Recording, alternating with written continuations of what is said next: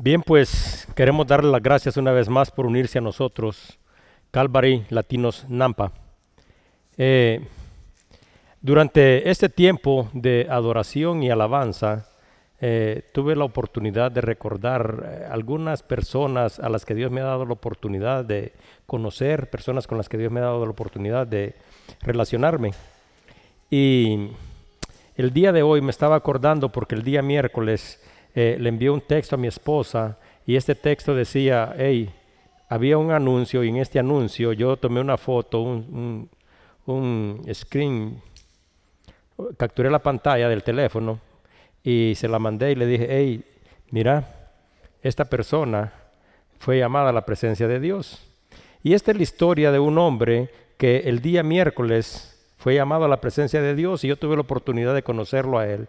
Y durante este tiempo de adoración y alabanza estaba pensando en él porque esta persona fue un hombre que vino a, Idaho, aquí a Nampa específicamente, aproximadamente en, en los años 60. Se había recién graduado de la universidad traía el sueño de ser el entrenador de básquetbol de la Boise State y cuando estuvo aquí, Dios le dio un llamado y una propuesta diferente y lo llamó a ser pastor. Entonces él tuvo que tomar una decisión en su vida porque él tenía que decidir si debería realmente servir a Dios o convertirse en el entrenador de básquetbol de la universidad.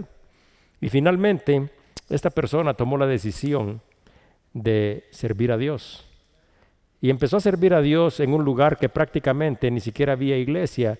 Y él y un grupo de personas, eh, principalmente jóvenes en aquel tiempo, en los 60, dice de que eh, caminaron alrededor de un gran, una gran porción de tierra y oraron y le pidieron a Dios de que esa porción de tierra fuera dada para hacer la iglesia.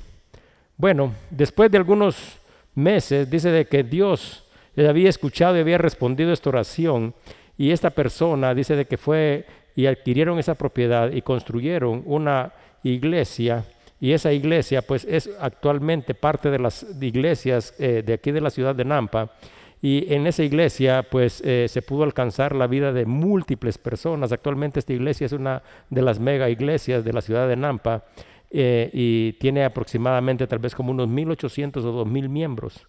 Pero esto fue el resultado del ministerio de este hombre que trayendo unos sueños diferentes escuchó la voz de Dios y decidió servirle. Entonces yo sé de que cada uno de nosotros tiene decisiones que tomar cada día y sé que cada uno de nosotros también debe de obedecer y de escuchar la voz de Dios. Y este hombre, después de más de 50, aproximadamente 60 años de servicio, fue llamado a la presencia de Dios. Y cuando yo le mandé este texto a mi esposa el día miércoles, bueno, sentí, no sabía qué sentir exactamente porque yo sabía de que esta persona estaba en la presencia de Dios.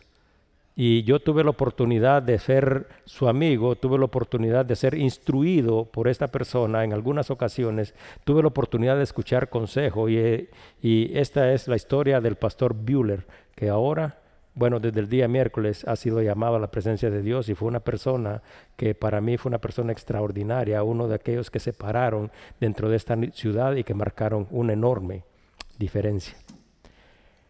Bueno, quiero compartir con ustedes algo que posteriormente voy a utilizar dentro de una de las historias que contaré y compartiré el día de hoy. Pero quiero hacer referencia a una enfermedad que se llama vitiligo. Yo no sé si ustedes alguna vez han escuchado esta enfermedad, pero esta es una enfermedad que es autoinmune y el origen de esta enfermedad se desconoce. Y esta es una enfermedad que es muy rara, que consiste en que produce manchas en la piel. Y esto ocurre porque hay unas células que se llaman melanocitos, los que producen la melanina, y la melanina es la que produce el color dentro de nuestra piel. Pero dentro de esta enfermedad es tan rara que ataca específicamente a los, melanocitos y los destruye.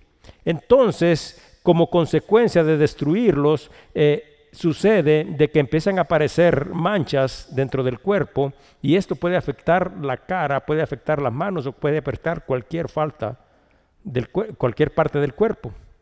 Y el tratamiento para esto, porque esto es una enfermedad que es incurable, incluye medicamentos, incluye un tratamiento que se llama fototerapia y algunas veces cirugías. Y no todos los tratamientos son adecuados para todas las personas y no todos los tratamientos son realmente efectivos y muchos producen efectos secundarios. Bueno, hoy vamos a continuar nuestro estudio en el libro de Hechos capítulo 5 y vamos a continuar en los versículos 12 en adelante. Pero antes de entrar en nuestro estudio, a mí me gustaría nuevamente ponernos en perspectiva cada uno de nosotros, porque hoy haremos nuevamente referencia al templo de Jerusalén donde se desarrollan todos estos hechos, y principalmente a la ciudad y a todas las personas que vivían en la ciudad en aquellos tiempos.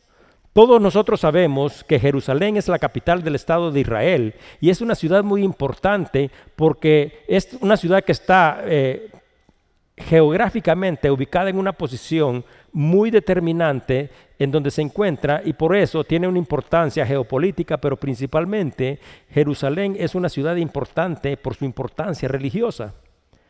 En la ciudad de Jerusalén se construyó el primer templo y este templo fue construido en el reinado de Salomón.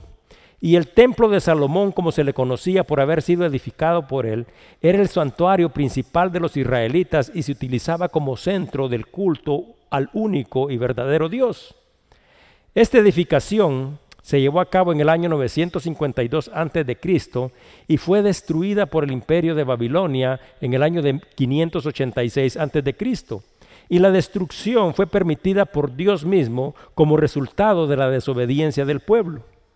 En el libro de Primera de Reyes, en el capítulo 5 y en el capítulo 6, se narra la historia de la construcción del templo. Dice, y en el año 480, después de que los hijos de Israel salieron de Egipto, el cuarto año del principio del reino de Salomón sobre Israel, en el mes de Sif, que es el segundo, comenzó él a edificar la casa de Jehová. La casa que el rey Salomón edificó a Jehová tenía 70 codos de largo y 20 de ancho y 30 codos de alto y el pórtico, porque hoy haremos referencia a este pórtico, y el pórtico delante del templo de la casa tenía 20 codos de largo a lo ancho de la casa, y el ancho delante de la casa era de 10 codos. Y este proyecto fue terminado aproximadamente siete años después de haber sido iniciado. También posteriormente, después de haber sido destruido, en el libro de Edras, en el capítulo 5 y 6, se contiene la historia de la reconstrucción de este templo. este templo eh, fue reconstruido por aquellas personas que habían sido exiliadas. Y aunque dentro de la historia se hace referencia a este templo como el segundo templo, esto simple y sencillamente fue la reconstrucción del primero. Y esta reconstrucción del segundo templo fue llevada a cabo durante el año 516 antes de Cristo por Zorobabel. Y este templo fue completamente renovado durante el reinado de Herodes. Y durante el proceso de reconstrucción, este templo simple y sencillamente eh, había sido eh, prácticamente eh, una obra que se concluye a través del esfuerzo de estas personas que edifican, pero no tenía la misma belleza, no tenía la misma majestuosidad del primero. Pero al no tener esta majestuosidad del primero, la historia cuenta en la misma Biblia que durante el reino de Herodes, este retomó la construcción del templo y después de ser este una construcción modesta se convirtió nuevamente en un templo grande con, magníficos edificios y sobre todo con extraordinarias fachadas. O sea, había recobrado la gloria de aquellos días y era un templo que era hermoso. Y en estos extraordinarios acabados ya nosotros hemos tenido la oportunidad de estudiar en el libro de Hechos que en una de estas puertas que dice que se llamaba la puerta de la hermosa fue sanado un hombre que era cojo. Y cuando se dice la hermosa es porque cada uno de nosotros puede imaginarse las condiciones arquitectónicas y las habilidades que habían sido utilizadas para la grandeza que fue restaurada dentro de este templo. Y cuando nosotros nos ponemos en perspectiva nos podemos dar cuenta que Israel ha sido el pueblo o el país donde han sucedido los hechos más importantes de la historia. Todos nosotros podemos recordar que en una ciudad de Israel, en la ciudad de Nazaret, nació Jesucristo. Y Jesucristo es Dios hecho hombre. Pero después del nacimiento de Jesucristo habían pasado ya 33 años y ahora nuevamente Jerusalén se convirtió en el escenario de los acontecimientos más importantes de la historia. Y son los acontecimientos más importantes de la historia porque es ahí en esa ciudad que todos sus habitantes fueron testigos de la muerte de Cristo, que es la paga del pecado de la humanidad. Todos habían sido testigos acerca de su resurrección, todos habían sido testigos acerca de su ascensión, todos habían sido testigos de la venida del Espíritu Santo y todos habían sido testigos de la sanación de este hombre cojo. Y después de todos estos acontecimientos, dice la palabra que muchos se habían arrepentido del pecado que habían cometido contra Dios y muchos habían recibido a Cristo como Salvador. Y esto es muy importante y es muy relevante porque es ahí en la ciudad de Jerusalén donde se forma el primer núcleo cristiano. Es ahí donde se forma la primer iglesia. Y dice la palabra que la multitud de los que habían creído tenían todas las cosas en común, eran de un mismo corazón, eran de una misma alma, y los apóstoles se reunían con ellos y daban testimonio de la resurrección de Cristo, y dice que había entre ellos abundante gracia. Luego retomamos esta parte de la historia y la semana pasada hicimos referencia en el capítulo 5, en el versículo 1 al 11, en el que se cuenta la historia de Ananías y Zafira, que es una historia que es de una historia de desobediencia a Dios, que nos instruyó acerca de lo que es la tentación, de lo innecesario del pecado, del pecado en sí, de lo que significa la avaricia, la hipocresía, la mentira y cuáles son las consecuencias del pecado, porque de la misma manera se nos explica que nosotros no podemos mentirle a Dios y que no podemos engañarlos y también habla de la importancia del arrepentimiento y todos estos hechos tan importantes que están sucediendo ahí, dice que produjeron en el pueblo el temor de Dios. Y también en esta historia se hace referencia acerca a uno de los dones que Pedro de parte del Espíritu había recibido, el don de discernimiento. Hoy nosotros vamos a continuar en el capítulo 5, en los versículos 12 al 16, en los que se hace referencia a señales y prodigios hechas por los apóstoles, a la actitud del pueblo y al continuo crecimiento de la iglesia. Dice Hechos 5, 12 al 16. Y por la mano de los apóstoles se hacían muchas señales y prodigios en el pueblo, y estaban todos unánimes en el portico de Salomón. De los demás ninguno se atrevía a juntarse con ellos, mas el pueblo los alababa grandemente. Y los que creían en el Señor aumentaban más, gran número así de hombres como de mujeres. Tanto que sacaban a los enfermos a las calles y los ponían en camas y lechos para que al pasar Pedro a lo menos su sombra cayese sobre alguno de ellos, y aún de las ciudades vecinas muchos venían a Jerusalén trayendo enfermos y atormentados de espíritus inmundos, y todos eran sanados. Vamos a orar, Señor. Una vez más venimos ante tu presencia en el nombre glorioso de Cristo para darte las gracias, Señor, por tu palabra. Yo sé, Señor, de que hoy nos instruirás acerca de valores y principios que son muy importantes, Señor y te pido, Señor, de que a través de esta palabra, Señor, eh, nuestras vidas sean transformadas, Señor, porque nosotros siempre queremos estar y vivir dentro de tu voluntad. Gracias, Señor, porque nos permites una vez más reunirnos y glorificar tu santo nombre. Y te queremos pedir realmente, Señor, que tu Espíritu abra nuestro entendimiento, que se mueva entre nosotros. Y te queremos dar las gracias, Señor, porque esta palabra es una palabra que produce vida Gracias Señor por darnos esta palabra, Señor, y gracias Señor por tu amor, por tu bondad y por tu misericordia. Todo te lo pedimos en el nombre glorioso de Cristo Jesús. Amén. Pues el versículo 12 dice, por la mano de los apóstoles se hacían muchas señales y prodigios en el pueblo y estaban todos unánimes en el pórtico de Salomón. Nuevamente la ciudad de Jerusalén es el escenario y el templo específicamente se hace referencia que era el lugar donde estas personas, la nueva iglesia, se reunía. Y al hablar de señales y prodigios, eh, es necesario recordar que para el que cree un milagro no es necesario, pero para el que no cree un milagro no es suficiente. Las personas que realmente no tienen una fe verdadera necesitan constantemente estar recibiendo un milagro uno tras otro y tras otro porque no tienen una fe verdadera, pero para los que realmente han nacido a través del poder de Dios, los que realmente conocen a Dios, a estas personas que han nacido de nuevo, no importa si realmente reciben un milagro o no, porque su vida no se basa ni se fundamenta dentro de los milagros, sino que se basa y se fundamenta en la palabra de Dios. Las señales, las señales, todos nosotros estamos relacionados con esto y todos nosotros conocemos estos conceptos porque la señal es un signo, un evento o un acontecimiento que indica o que apunta a alguien específicamente. Y los prodigios son sucesos, son hechos extraordinarios que no pueden ser explicados a través de las leyes naturales. Pero aquí estamos dándonos cuenta de que dentro de la historia dice que están sucediendo constantes milagros. Y los milagros son los hechos que trascienden las leyes físicas, las leyes naturales, y no pueden ser explicados desde un punto de vista racional, no pueden ser explicados desde un punto de vista lógico, porque están fuera de su alcance, están fuera de su entendimiento y están fuera de su contexto. Y la persona que escribe este libro es Lucas y es un doctor, por lo tanto esta persona tiene un análisis científico, pero también esta persona ha nacido de nuevo y ahora no está compartiendo estas historias desde este punto de vista científico, sino que lo está compartiendo desde el punto de vista de la fe.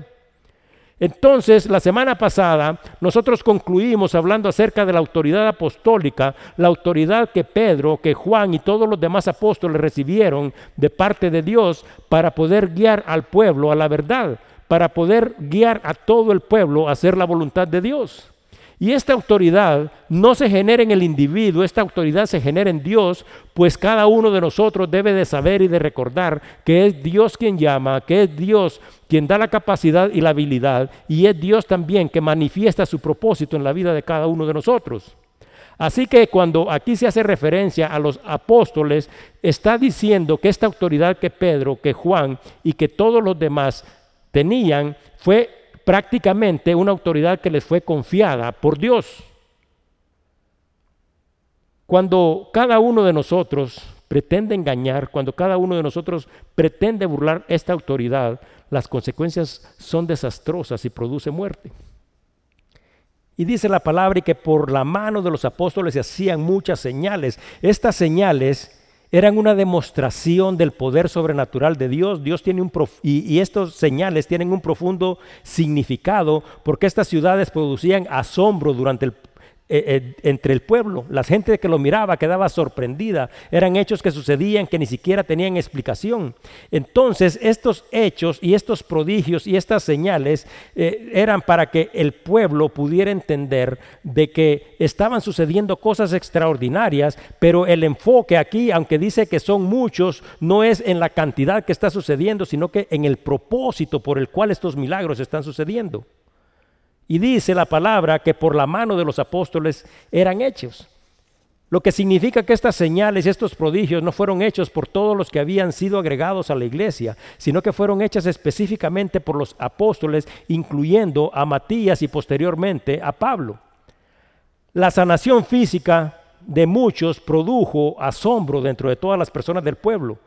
Todos estos hechos, todos estos acontecimientos extraordinarios tienen al pueblo enfocado, reflexionando acerca de todo lo que está sucediendo. Pero ahora debemos de recordar algo. La sanación física, aunque es una manifestación del poder sobrenatural de Dios, no es el propósito de Dios. ¿Y por qué no es este el propósito de Dios?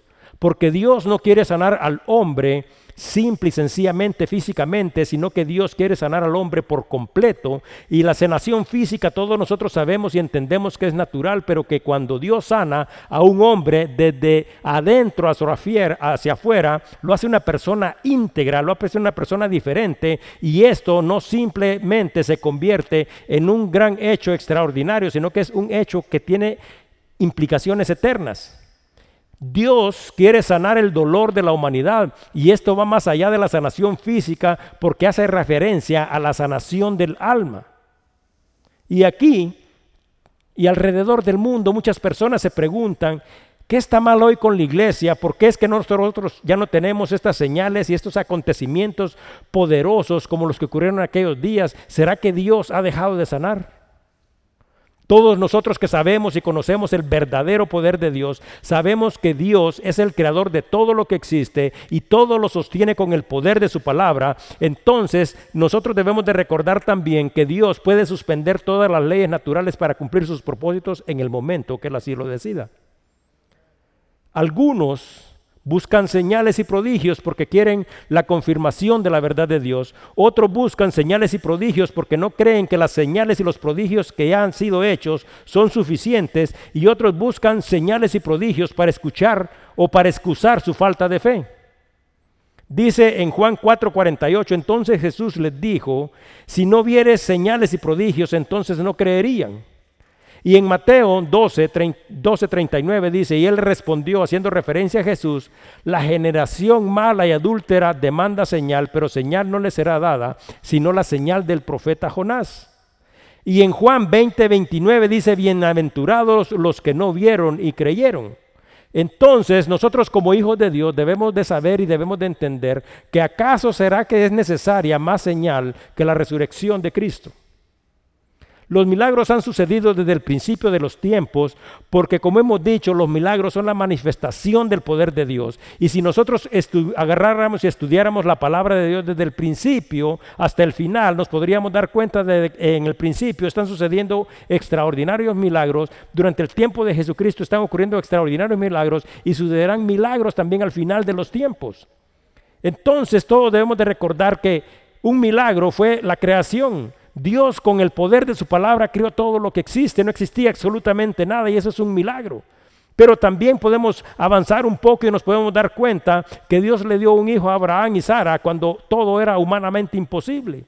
También cuando este pueblo entró en una situación de desobediencia absoluta, cuando el pueblo clamó, también Dios nuevamente dio señales, prodigios y, y produjo milagros porque liberó al pueblo de Egipto.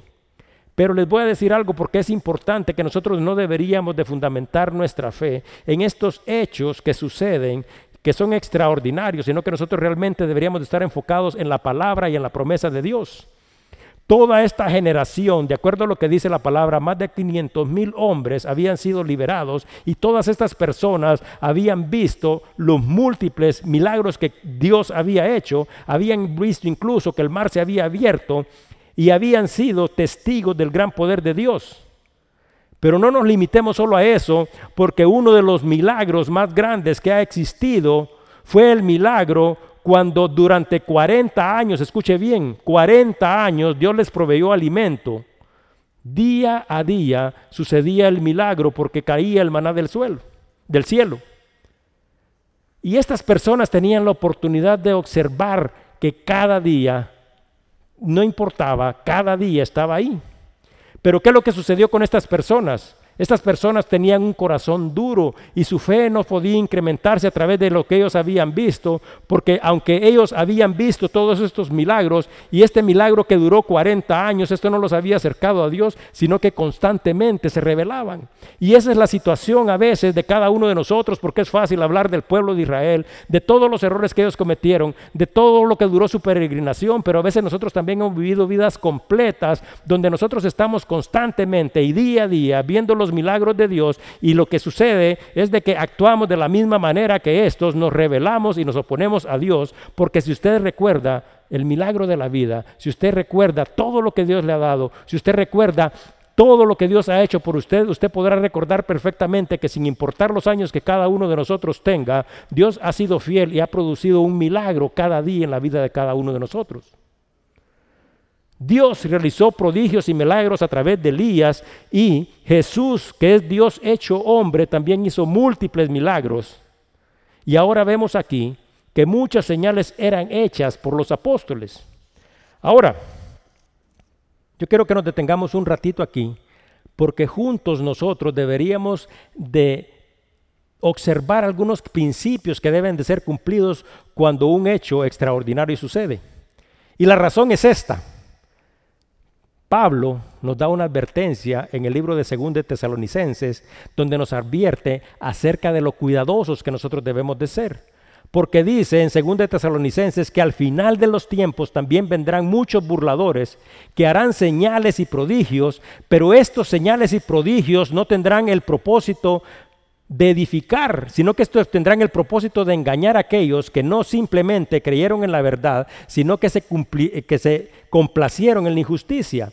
Entonces, es cierto, están sucediendo milagros. Ahora, pero estos, dice, deben de ser cuidadosos porque estos milagros algunos no son reales y tendrán el poder para engañarlos.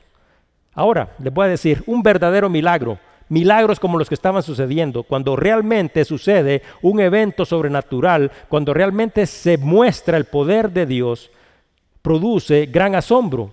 Pero cada milagro verdadero debe de tener algunas características y esto es importante para la vida de cada uno de nosotros porque como la palabra dice, habrá un tiempo en que nosotros vamos a ser engañados porque el propósito será engañar incluso a aquellos que habían creído para apartarlos.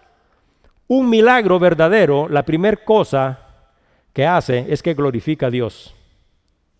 La segunda cosa es que su fuente es honrada. La tercera cosa que debemos de mirar en un milagro verdadero es que es confirmada por el Espíritu Santo.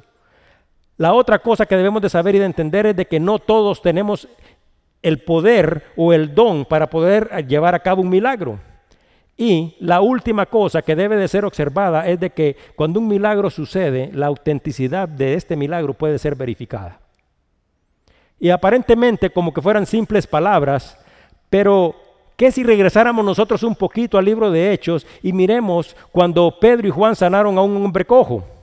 ¿Qué sucedió cuando este hombre cojo fue sanado? Bueno, dice de que glorificaba a Dios.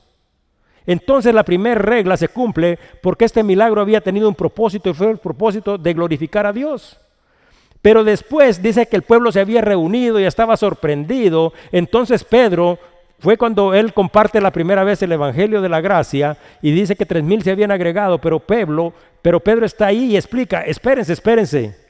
estas cosas que han sucedido, estas maravillas que ustedes han visto, no fue hecha por nuestro poder, les dice Pedro, sino que fue hecha por el poder y en el nombre de Jesucristo. Entonces, ¿qué es lo que sucede? La sanación de este cojo está glorificando a Dios. Ahora se reconoce que el poder no proviene de ellos, sino que la fuente de donde proviene el poder es honrada. Entonces, ellos, dice la palabra, cuando regresamos a esta porción de la escritura, estaban llenos del Espíritu Santo. Pero no todos, dice la palabra misma, tenían este poder, tenían este don, tenían la capacidad de hacer milagros, porque en Primera de Corintios 12:10 nos explica, a otro dice el hacer milagros, a otro profecías, a otro don de discernimiento de espíritus, a otro diversos géneros de lenguas y a otro interpretación de lenguas. Entonces, esto confirma que el don, aunque es dado por el Espíritu, hay diversidad de dones y el Espíritu reparte como Él quiere. Pedro y Juan, de acuerdo a lo que dicen las escrituras el día de hoy, y todos los apóstoles habían recibido ellos este poder para hacer milagros, ellos habían sido llamados para establecer los cimientos de la iglesia y por eso Dios les había concedido la autoridad para confirmar su llamado a través de ellos. Cuando este hombre fue sanado, este hombre cojo, la autenticidad, la veracidad de lo sucedido fue confirmado por todo el pueblo, porque la palabra misma dice de que más de tres mil personas se habían reunido, entonces todas estas personas podían dar testimonio de lo que había sucedido. Por lo tanto, este milagro era un milagro que se podía comprobar y cumplía perfectamente con la ley de testigos. Pero miremos otro milagro, porque en la Biblia hay múltiples. Juan 11, 38 al 44, esto es un milagro que llevó a cabo Jesús. Dice, Jesús profundamente conmovido otra vez vino al sepulcro. Era una cueva y tenía una piedra puesta encima. Dijo Jesús, quitad la piedra. Marta, la hermana del que había muerto, le dijo, Señor, hiede, porque ya tiene cuatro días. Y Jesús le dijo, no te he dicho que si crees verás la gloria de Dios. Entonces quitaron la piedra de donde había sido puesta el muerto, y Jesús, alzando los ojos a lo alto, dijo, Padre, gracias te doy por haberme oído. Yo sabía que siempre me oyes, pero lo dije por causa de esta multitud que está alrededor, para que crean que tú me has enviado. Y habiendo dicho esto, clamó a gran voz, Lázaro, ven fuera. Y el que había muerto salió, atadas las manos y los pies con vendas, y el rostro envuelto en un sudario. Y Jesús dijo, desátenle y déjenle ir. Bueno, ¿será que este milagro también cumplirá con todas las expectativas de un milagro verdadero? De acuerdo a lo que dice la palabra, dice, no te he dicho que si crees verás la gloria de Dios.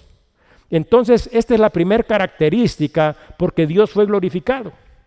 Pero dice después que Jesús alza los ojos al cielo y dice, pero lo dije para que esta multitud que está alrededor crea que tú me has enviado.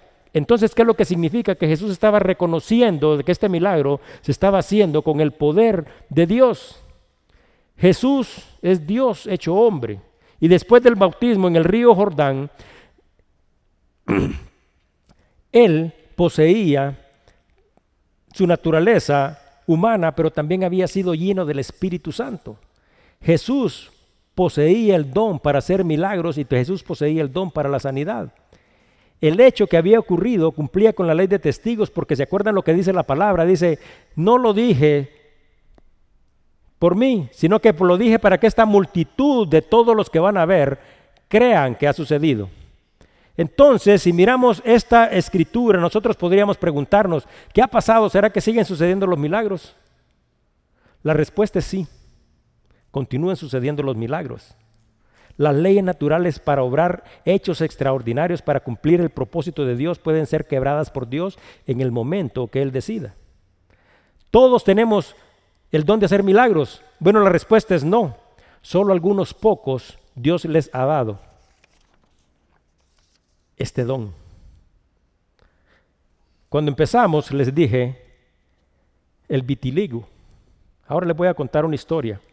Y esta historia es una historia real que sucedió entre el año 2013 al 2015 aproximadamente.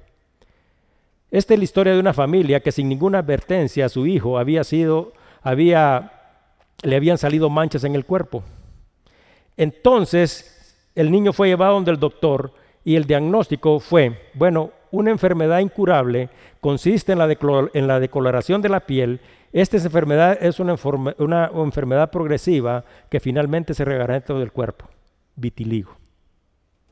Entonces, esta familia, durante un año y medio, la mamá de este niño empezó a llevar al niño a recibir tratamientos de fototerapia. La fototerapia consiste en poner lámparas especiales con el propósito de reactivar estas células que están muertas. Entonces, año y medio, año y medio, tres veces por semana, durante año y medio, para tratar de encontrar la solución a este problema que este muchacho estaba enfrentando.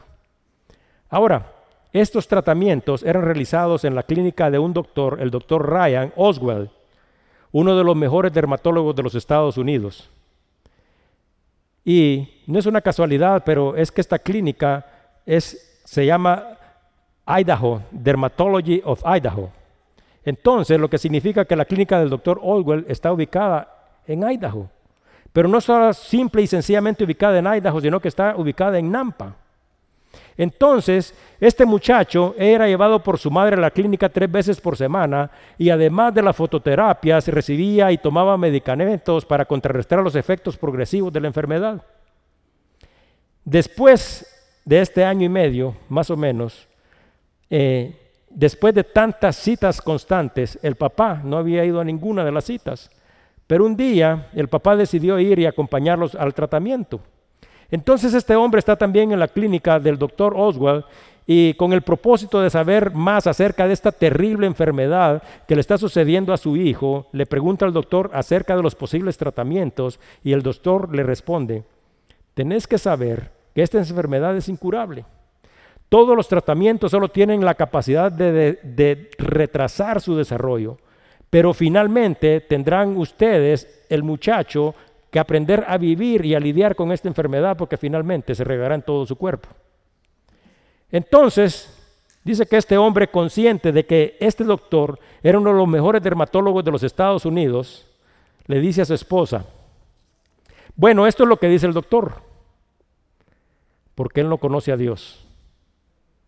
Ahora vamos a pedir qué es lo que dice Dios.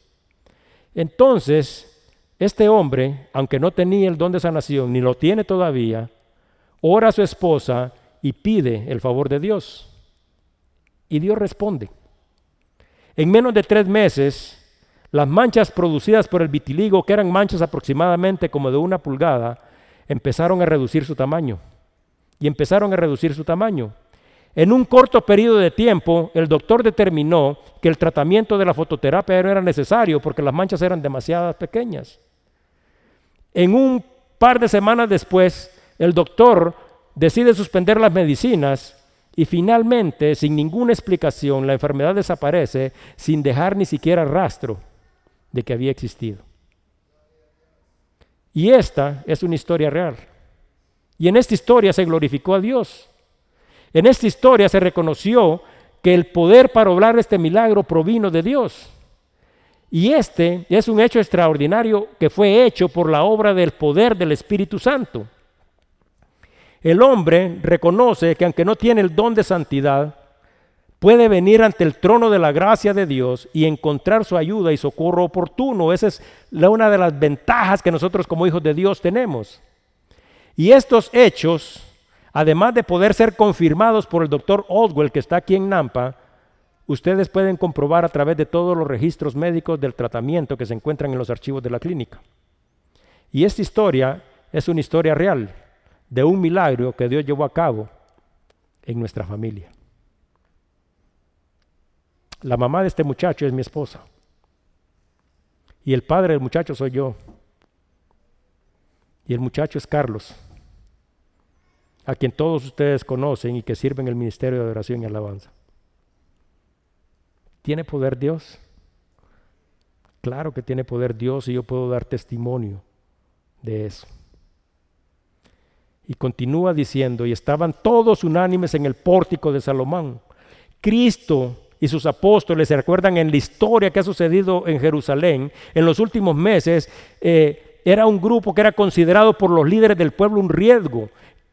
Todos los líderes del pueblo pensaban que deberían de eliminar a este grupo y trataron de terminar con los planes de Dios y por eso fue que crucificaron a Cristo, pero ellos no sabían que al crucificar a Cristo no habían interrumpido los planes de Dios, sino que habían contribuido para que se llevaran a cabo. Y ahora está aquí este grupo de apóstoles a los cuales Dios los había llenado del Espíritu y les había dado autoridad para que obraran señales y milagros. Y este poder se les había dado para que pudieran testificar de las maravillas de Dios, para confirmar su llamado y para indicar al pueblo que ellos habían sido a los que Dios había llamado para establecer las bases y el fundamento de la iglesia de Cristo. Y el pórtico de Salomón, como hicimos referencia al principio, era un área del templo donde los judíos que no eran de la clase sacerdotal podían accesar, porque acuérdense de que no todos podían entrar al templo. Se llamaba pórtico de Salomón porque aunque el templo hubiese sido hecho por Salomón, a Salomón mismo, aunque era el rey, no se le permitía entrar al lugar santísimo porque Salomón no pertenecía a la clase sacerdotal. No importaba que él fuera rey, no importaba que él hubiera construido el templo, simple y sencillamente Dios había establecido una forma de hacer las cosas y sobre las formas que Dios hace y establece, nadie puede pasar porque produce muerte. Y les voy a contar una historia, porque dentro de la historia del pueblo de Israel, y no esto es, es una historia real también, nosotros podemos encontrar historias que hacen referencia a la arrogancia de las personas y también hacen referencia a que Dios, sin importar lo que la arrogancia o el poder de que cualquiera de nosotros haya recibido, Dios ha establecido un sistema y a través de este sistema nosotros debemos de estar sujetos al sistema y a la voluntad de Dios porque de lo contrario nosotros pagaremos las consecuencias. Segunda de Crónicas 26, 16 al 22. Un muchacho había sido proclamado rey. Y dice, mas cuando ya era fuerte, su corazón se enalteció para su ruina, porque se rebeló contra Jehová su Dios, entrando en el templo de Jehová para quemar incienso en el altar del incienso. Y entró tras él, dice, el sacerdote Azarías y con él ochenta sacerdotes de Jehová, varones valientes, y se pusieron contra el rey Usías y le dijeron, no te corresponde a ti el quemar incienso a Jehová, sino a los sacerdotes, hijos de Aarón, que son consagrados para quemarlo. Sal del santuario porque has prevaricado y no te será para la gloria delante de Jehová Dios. Y dice que entonces Usías era rey. ¿Y por qué era rey? Y porque tenía todos los recursos que él quisiera y porque era el rey del pueblo. Creía que simple y sencillamente él podía estar sobre las cosas de Dios. Entonces dice que Usías, teniendo en la mano el incensario para ofrecer incienso, se llenó de ira y en su ira contra los sacerdotes, dice, la lepra le botó en la frente delante de los sacerdotes de la casa de Jehová junto al altar del incienso. Y le miró el sumo sacerdote Azarías y todos los sacerdotes, y he aquí, la lepra estaba en su frente, y le hicieron salir apresuradamente de aquel lugar, y él también se dio prisa a salir porque Jehová lo había herido. Así el rey Usías fue leproso hasta el día de su muerte y habitó leproso en casa apartada, por lo cual fue exiliado de la casa de Jehová y Jotán, su hijo, tomó a cargo la casa real gobernando al pueblo de la tierra. Después de que había sucedido la muerte de Cristo, o durante el tiempo cuando sucedió la muerte de Cristo, la cortina del templo había sido rota. Lo que significa que todos, así como yo vine ese día a la presencia de Dios para buscar la ayuda y el socorro oportuno, todos podían venir al templo, pues Jesucristo había destruido la barrera que los separaba de Dios.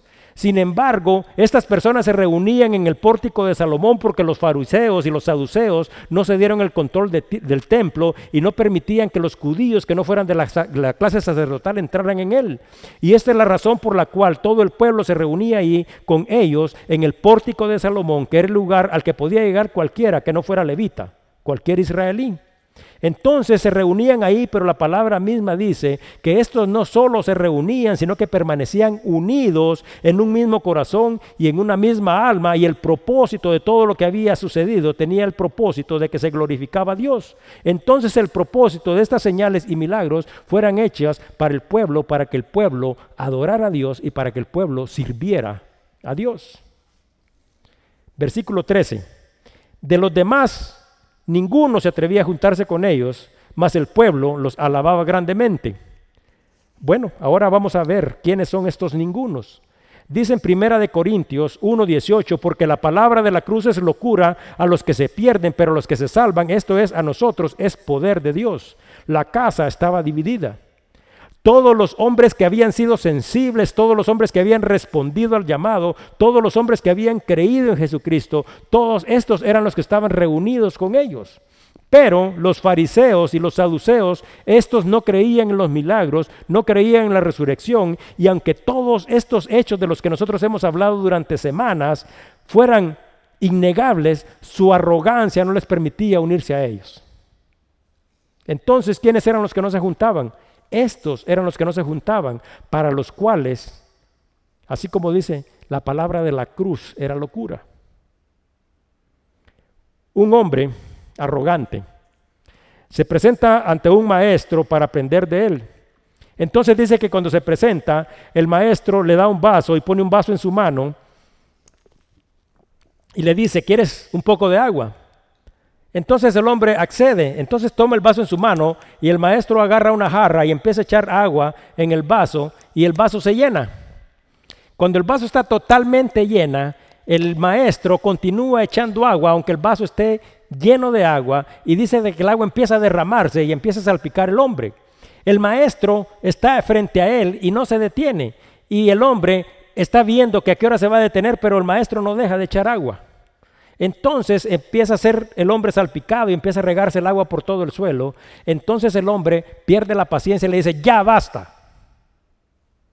Entonces el maestro le dice, esta es tu primera lección. Tú eres como este vaso. Está lleno de ti mismo. Y hasta que no te vacíes de ti mismo no podrás recibir ninguna enseñanza. Aquí en esa historia hace referencia al orgullo y este orgullo es lo que causa dureza en el corazón y el orgullo, todos nosotros sabemos, es la principal razón por la división. Ellos están divididos porque son orgullosos y el orgullo resiste a Dios. Y a mí, Personalmente me gustaría, así como hemos dicho en algunas ocasiones, estar haciendo referencia a la condición de ellos, mas sin embargo esta condición deplorable podría ser también la condición de cada uno de nosotros. Principalmente en la iglesia a veces no se le puede enseñar a nadie porque todo lo saben ya. Los líderes del pueblo estaban tan llenos de sí mismos, demandaban señales, habían sido testigos de múltiples acontecimientos, pero continuaban llenos de sí mismos. Y si nosotros no simplemente hablamos de las condiciones de ellos, sino que también hablamos de nuestra condición, nosotros sabemos que si nosotros somos orgullosos de esa manera, en un corazón así no hay espacio para el arrepentimiento, en un corazón así no hay espacio para el perdón, en un corazón así no hay espacio para la unidad y en un corazón así no hay espacio para el amor y en un corazón así no hay espacio para Dios. Entonces, por eso es que dice la palabra misma que Dios resiste a los soberbios. Y estas personas eran soberbias y este es un llamado para cada uno de nosotros, para que cada uno de nosotros realmente mire dentro de su corazón, porque si nosotros pensamos que todos los demás tienen la culpa, si nosotros pensamos de que somos totalmente diferentes, si nosotros no damos espacio al amor, si nosotros no damos espacio a Dios, entonces ¿cómo vamos a ver la gloria de Dios? Dice el versículo 14, y los que creían en el Señor aumentaban más, gran número, así de hombres como de mujeres. Y voy a hacer una pequeña pausa ahí en hombres y mujeres. ¿Y sabe por qué? Es cierto, nosotros los hombres somos diferentes a las mujeres. Pero lo que está explicando la palabra es de que aquí se retoma el propósito original de la creación de Dios. No solo dice que el número que aumentó era de hombres, sino que menciona específicamente a las mujeres.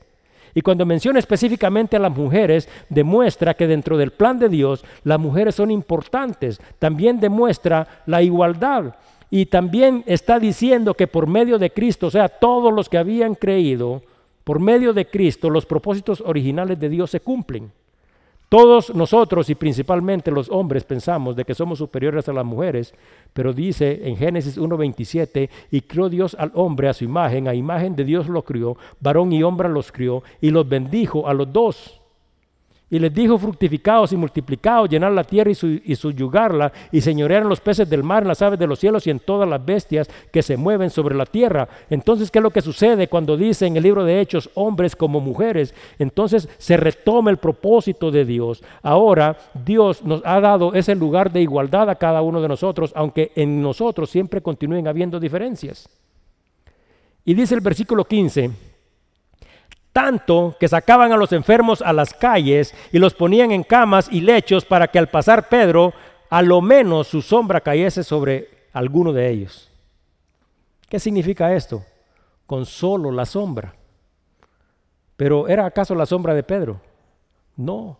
Déjenme recordarles algo importante, el poder de Dios trasciende. ¿Y qué es lo que significa? Que el poder de Dios no tiene límites y todos los atributos de Dios van más allá de cualquier límite. Y esta era una manifestación del poder de Dios, pero también no podemos decir, ah, esto es la primera vez que sucede. Les voy a contar una historia, que es la historia que está contenida en el libro de Lucas, en el capítulo 8, versículo 43 al 47. Dice, pero una mujer todos habían visto a Jesús hacer milagros y cosas extraordinarias, pero dice aquí, pero una mujer que padecía de flujo, o sea, era una mujer que tenía que estar aparte de todos, desde hacía 12 años y que había gastado en médicos todo cuanto tenía y por ninguno había podido ser curada, se le acercó por detrás y tocó el borde de su manto y al instante se detuvo el flujo de su sangre. Entonces Jesús dijo, ¿quién es el que me ha tocado? Y negando todos, dijo Pedro y los que con él estaban, maestro, la multitud te está apretando y oprime y dices, ¿quién es el que me ha tocado? Pero Jesús dijo, alguien me ha tocado porque yo he conocido que ha salido poder de mí. Entonces cuando la mujer vio que no había quedado oculta, vino temblando y postrándose a sus pies, le declaró delante de todo el pueblo por qué causa le había tocado y cómo al instante había sido sanada. Y él le dijo, hija, tu fe te ha salvado y ve en paz. Al principio se estaba hablando de un milagro donde esta persona de autoridad reconoce el poder de Dios. Esta mujer sabía que ni siquiera necesitaba que Dios le impusiera las manos porque tenía una fe verdadera y dijo, con solo que lograra tocar su manto, ¿Será acaso que es necesario los límites? Dios no tiene límites. El poder de Dios trasciende sobre todas las cosas y yo les aseguro de que cada uno desearía que Dios pusiera su mano santa sobre cada uno de nosotros, pero así como dice una canción que me gusta escuchar mucho, pero si yo tan solo pudiera tocar el borde de tu manto, me sanarías. Versículo 16. Y aún de las ciudades vecinas muchos venían a Jerusalén trayendo enfermos y atormentados de espíritus inmundos y dice, y todos eran sanados. ¿Qué es lo que significa? Que los que padecían enfermedades físicas eran sanados, que los que eran atormentados eran liberados. Lo que significa, una vez más, es de que el poder de Dios no tiene límites. Pero los líderes de Israel debían de haber estado, porque ellos conocían todo, deberían de haber estado esperando que estos acontecimientos sucedieran, porque este era el restablecimiento del reino de Dios. Pero en contraste con lo que había sucedido, los líderes de Israel, ¿se acuerdan que dijimos? Tenían un corazón duro, tenían orgullo en su corazón y donde continuaremos las siguientes semanas en Hechos 5:17 dice, entonces levantándose el sumo sacerdote y todos los que estaban con él, esto es la secta de los saduceos, se llenaron de celos. Había un rey, esta es una historia que les voy a contar ya para terminar, y este rey, a pesar de todo, de todo lo que tenía, siempre estaba triste. Pero tenía este rey un siervo y este, este siervo, a pesar de que no tenía nada, siempre estaba feliz. Entonces el rey, un día que le estaba sirviendo, le dice, quiero que me reveles el secreto de tu felicidad. Entonces el hombre le responde, yo no tengo absolutamente ningún secreto. El rey está totalmente molesto por esta respuesta y sin saber qué hacer, si lo mete a la cárcel o hace otra cosa con él, entonces, antes de tomar una decisión, porque había sido un siervo que le había servido durante años, reúne todo su consejo y le cuenta lo que ha sucedido. Dice, este hombre no tiene absolutamente nada, es feliz. ¿Y quién va a ser feliz sirviendo? Entonces, el consejo le dice, este hombre es feliz porque está fuera del círculo de tener. Pero si usted quiere hacer un experimento, le dicen al rey, si usted quiere ver que este hombre que es feliz se haga infeliz, hágale un regalo. Y el regalo que usted le hará es que le dará 100 monedas de oro. Pero en vez de darle las 100 monedas de oro, solo le dará 99. Entonces dice que al día siguiente el hombre viene contento como de costumbre y entra a la sala del rey. Entonces el rey, siguiendo el consejo, saca una bolsa. Esta bolsa contiene las monedas y le dice, quiero darte un premio porque tú eres el hombre más feliz del reino. Y le dijo, aquí tienes 100 monedas de oro. Ahora le dice, ya no serás un siervo, sino que ahora serás un hombre poderoso. Pero en la bolsa iban 99. Entonces dice que el hombre salió del palacio, llega corriendo a su casa, está a una mesa que tenía en su casa, tira todas las cosas y pone todas las monedas porque quería contarlas. Dice que empezó a contarlas y empezó a poner pocos de a 10, pero finalmente cuando estaba contando se da cuenta de que no hay 100, sino que hay 99. Entonces este hombre se pone a pensar, bueno, un rato pensando, ¿qué pasó con esta moneda? ¿Qué pasó con esta moneda? Y él no sabía qué es lo que realmente había sucedido y empezó a pensar en su corazón, bueno, lo que ha de haber sucedido es de que el rey dio un edito para que yo recibiera 100 y el tesorero del rey se robó una. Y empezó a poner malicia y codicia en su corazón. Después empezó a pensar, bueno, y si yo realmente en mi arrebato y en correr para acá boté y perdí la moneda, ¿a quién podré preguntarle quién tendrá mi moneda? Y este, como no tenía la autoridad para ir a reclamarle al tesorero del rey, porque no tenía autoridad ni siquiera para presentarse ahí, como no tenía también a quién preguntarle, entonces pasó todo el día preguntándose dentro de su corazón y dentro de sí mismo qué es lo que habría pasado. Dice que después de algunos días, este hombre que era tan feliz y que sonreía todo el tiempo, la sonrisa desapareció. Algunos días después, era una persona infeliz porque pasaba todo el tiempo pensando cómo podría recuperar la moneda que había perdido. Y la paradoja de esta historia es que él tenía 99 monedas. Pero los seres humanos no basamos nuestra felicidad en lo que ya tenemos, sino que siempre nuestra felicidad está basada en lo que nos hace falta. Si nosotros realmente fuéramos capaces de modificar nuestra actitud, la forma en la que nosotros pensamos, entonces realmente seremos felices a pesar de todas las circunstancias. ¿Y saben por qué? Quizás ninguno de nosotros tenga riquezas, pero los que nosotros hemos recibido la redención y el perdón de Dios, los que ya hemos sido hechos nuevos, los que vivimos en Cristo, ya tenemos todo lo que necesitamos en esta vida y en la vida futura. Pero ¿será que nosotros vamos a ser tan insensatos de seguir buscando esta cosa que ni siquiera se nos ha perdido? Dice en el libro de Hebreos 2, 1, 4, por tanto, es necesario que con más diligencia atendamos a las cosas que hemos oído, no sea que nos deslicemos, porque si la palabra dicha por medio de los ángeles fue firme y toda transgresión y desobediencia recibió justa retribución, ¿cómo escaparemos nosotros si descuidáramos una salvación tan grande? La cual, habiendo sido anunciada primeramente por el Señor, no fue confirmada por los que oyeron, testificando Dios juntamente con ellos, con señales y prodigios y diversos milagros y repartimientos del Espíritu Santo según su voluntad. Esta escritura hace un resumen de todas estas cosas. Y nos hace un llamado a recapacitar porque ¿qué les hacía falta a los del Cenedrín? Pero nunca fueron felices y nunca entraron a la presencia de Dios. ¿Y a usted qué es lo que le hace falta? Si nosotros en Cristo lo hemos tenido todo. Dios tiene ese poder para seguir deteniendo las leyes naturales, físicas y espirituales y sigue obrando milagros en la vida de cada uno de nosotros. Pero ¿será que nosotros vamos a ser los insensatos a los que se hace referencia en esa historia? Decir, quiero ver un milagro. Esta es una condición del corazón de la que realmente se está hablando y es necesario que cada uno de nosotros recapacite en su actitud. Y este también es un recordatorio, un llamado al arrepentimiento, porque estos que tuvieron la oportunidad de escuchar no tuvieron la humildad de recibir. Vamos a orar. Señor, una vez más venimos ante tu presencia para darte las gracias por tu palabra. Esta palabra produce vida.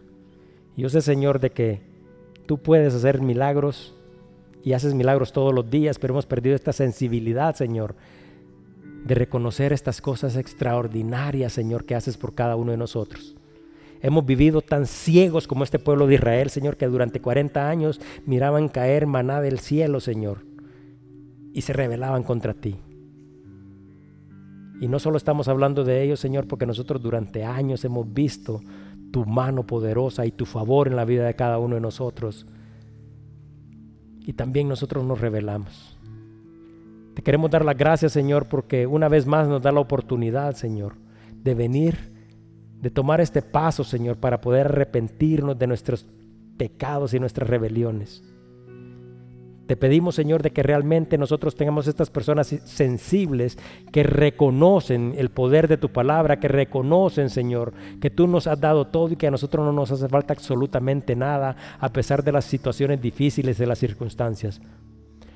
Nosotros no tenemos que seguir buscando, Señor, porque nosotros hemos encontrado el mayor tesoro, Tú nos has encontrado a nosotros, Señor, y tú eres ese tesoro que nos llena y trae plenitud a la vida de cada uno de nosotros.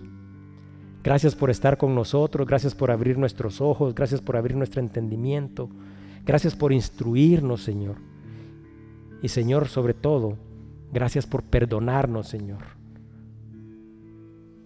Porque es a través de tu perdón, Señor, que nosotros somos justificados, Señor que las manchas de nosotros son quitadas, Señor, y nosotros, Señor, podemos venir a tu presencia.